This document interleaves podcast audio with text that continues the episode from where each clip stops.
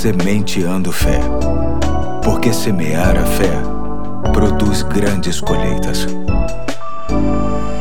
Hoje é terça-feira, dia 3 de novembro de 2020. Aqui é o Pastor Eduardo e quero iniciar esta que será a última semana da série Viver Bem, com base no livro de Provérbios. Hoje vou ler Provérbios capítulo 10, versos 19 e 20. Diz assim o texto: Quando são muitas as palavras, o pecado está presente mas quem controla a língua é sensato. A língua dos justos é prata escolhida, mas o coração dos ímpios quase não tem valor. Enfrentamos sérios problemas nos nossos relacionamentos humanos quando faltamos com a sabedoria no trato com as palavras.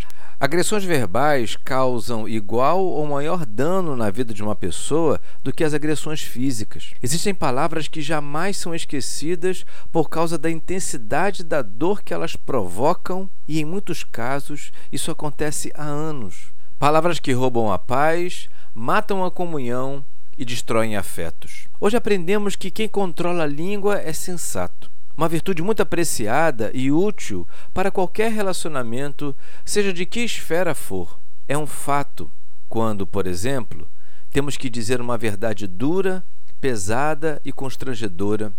Se não soubermos usar as palavras de forma tranquila, sensível e honesta, por mais que seja uma verdade, ela pode trazer muitos desacertos. Quem domina bem o que fala consegue lidar com os maiores conflitos, discordâncias e impasses com muito sucesso. Não é o que se fala, mas como se fala.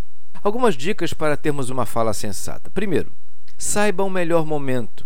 Nem tudo o que temos para dizer às pessoas deve ser dito a qualquer hora, até mesmo as coisas boas. Nada como a palavra certa no momento certo. Já vi muita gente frustrada por trazer uma ótima notícia quando o destinatário estava num péssimo momento. Em segundo, tempere as suas palavras com empatia. Procure estar no lugar do outro, seja em momentos bons ou ruins. É uma estratégia que sempre traz bons resultados. Em terceiro, Escolha bem as palavras. Podemos falar de um mesmo assunto através de diversas abordagens. Sabemos bem que existem palavras agressivas, racistas, preconceituosas que podem e devem ser evitadas. Nada de acreditar que as pessoas não vão levar a mal o que você diz. Não se deve arriscar.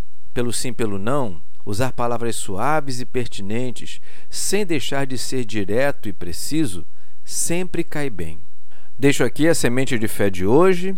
Peça a Deus que o seu dia seja recheado de boas palavras e até amanhã, se Deus quiser.